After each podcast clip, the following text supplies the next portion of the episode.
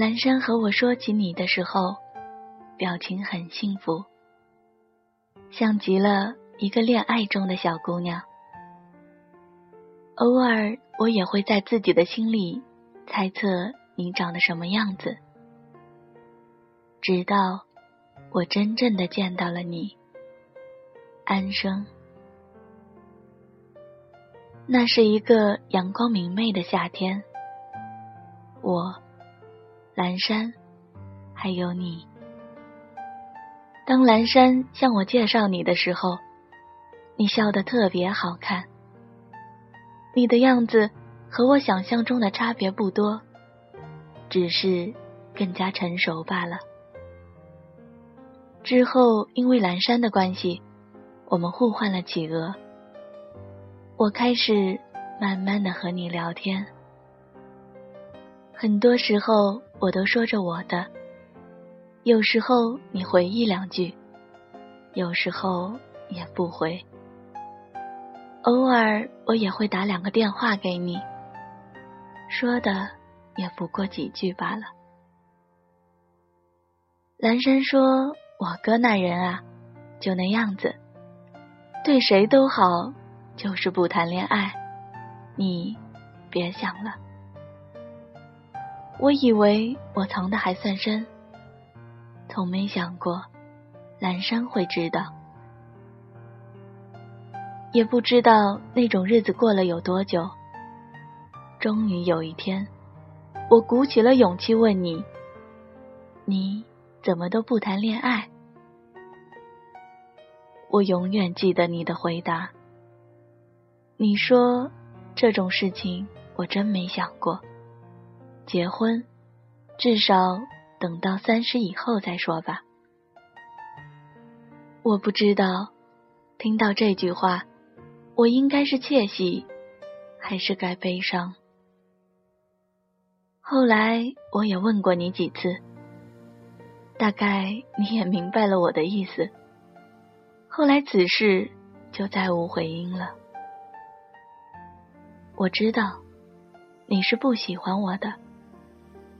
只是我抱有那么一点的希望，哪怕只有那么一点，我也愿意。李安生，我就是这样一个人。在喜欢你的第四年之后，我开始胆怯，我开始不再与你联系，我用工作充实着自己，直到。收到了那封来自于你的请柬，上面清楚的写着“新郎李安生”，新婚快乐那四个字被印得大大的。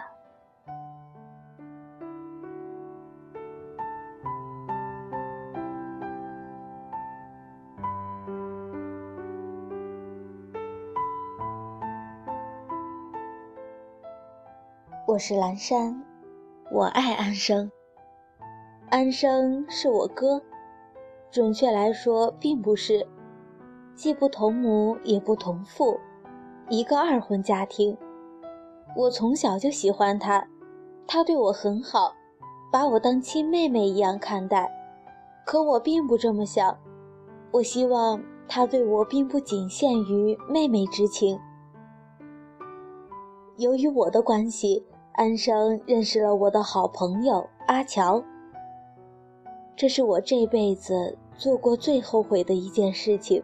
阿乔爱上了安生，我一直都在旁提醒阿乔，安生并未想过恋爱，可他依旧不死心。我不怕别人爱安生，但我怕安生爱上别人。我向安生坦白了所有事情。安生知道后的一周，他离开了这座城市。我明白他为什么要走。我其实知道他并不爱我，但我爱了就是爱了，我愿意承认。安生离开后，我也与阿乔见过几次。阿乔知道安生离开后，也常常忙于工作。见面的次数都少了。我心想，安生都离开这么久了，阿乔也应该不会想他了吧。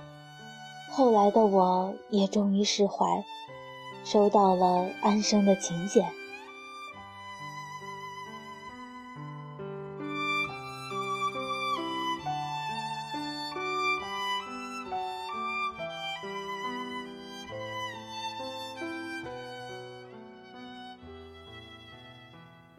曾经我以为，我不会在三十岁以前喜欢一个女孩。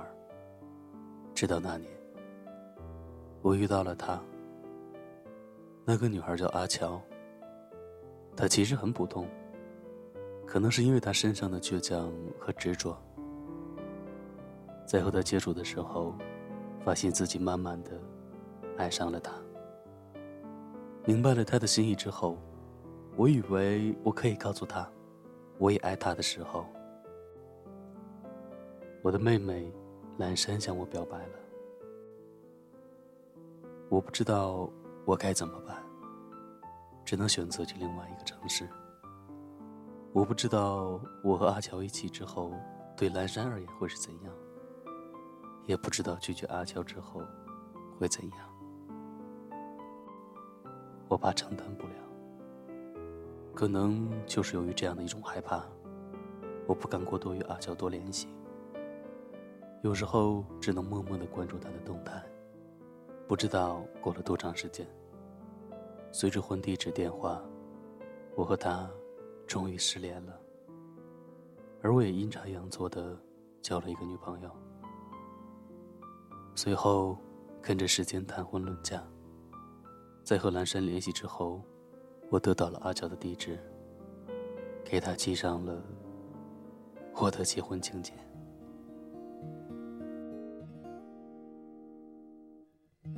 别再说是谁的错，让一切成灰。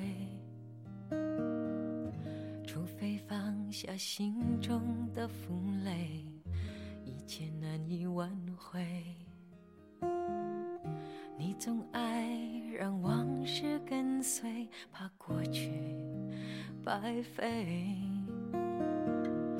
你总以为要体会人生，就要多爱几回。与其让你在我怀中枯萎，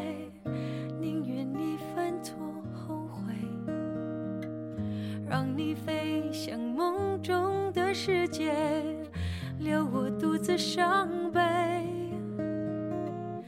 与其让你在我爱中憔悴，宁愿你受伤流泪。莫非要你尝尽了苦悲，才懂真情可贵？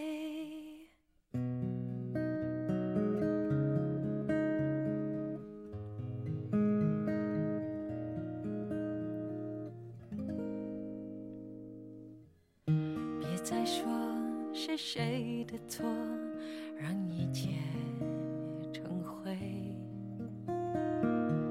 除非放下心中的负累，一切难以挽回。你总爱让往事跟随，怕过去白费。你总以为要体会人生。就要多爱几回。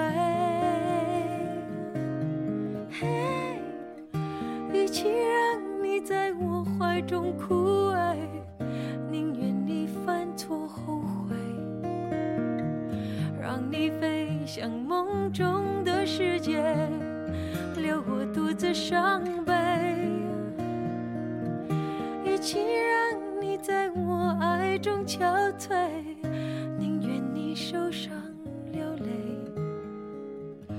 莫非要你尝尽了苦悲才懂真情可贵。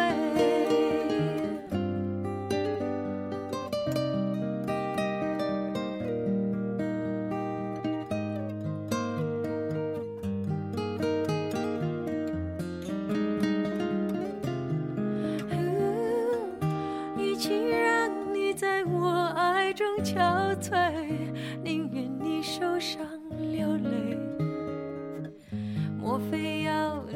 尝尽了苦悲，才懂真情可贵？莫非要你尝尽